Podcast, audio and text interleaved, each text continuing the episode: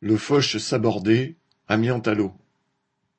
Le trois février, la marine brésilienne a sabordé le porte-avions Sao Paulo, ex-Foch français, envoyant un déchet de vingt-quatre mille tonnes par cinq mille mètres de fond à deux cent cinquante kilomètres des côtes.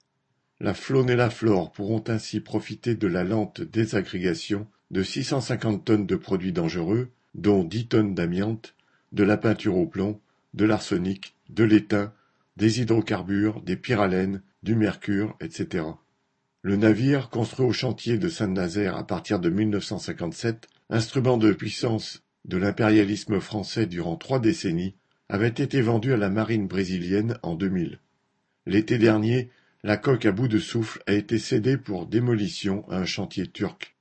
Mais la Turquie refusant de recevoir cette poubelle flottante, l'ex-Foch a erré en remorque dans l'Atlantique des mois durant avant d'être mise au mouillage dans les eaux brésiliennes.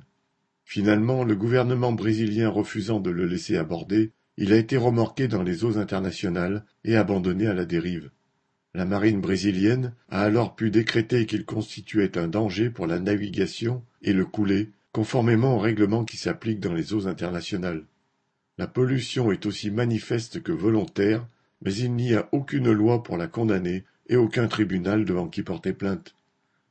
Non coupable donc la marine française qui a fait construire ce navire et l'a revendu en toute connaissance de risque, non coupable la marine brésilienne qui prétend avoir fait son possible pour trouver une solution, non coupable les pays impérialistes qui considèrent l'océan comme une poubelle et n'ont jamais, au cours de dizaines d'années de parlotte, pris de mesures contraignantes pour leurs armateurs et leurs marines de guerre, non coupable enfin cette société qui consacre le meilleur de la science et du travail à construire de monstrueux navires de guerre pour, au mieux, en saborder les coques pourries, au pire, les utiliser dans d'horribles massacres.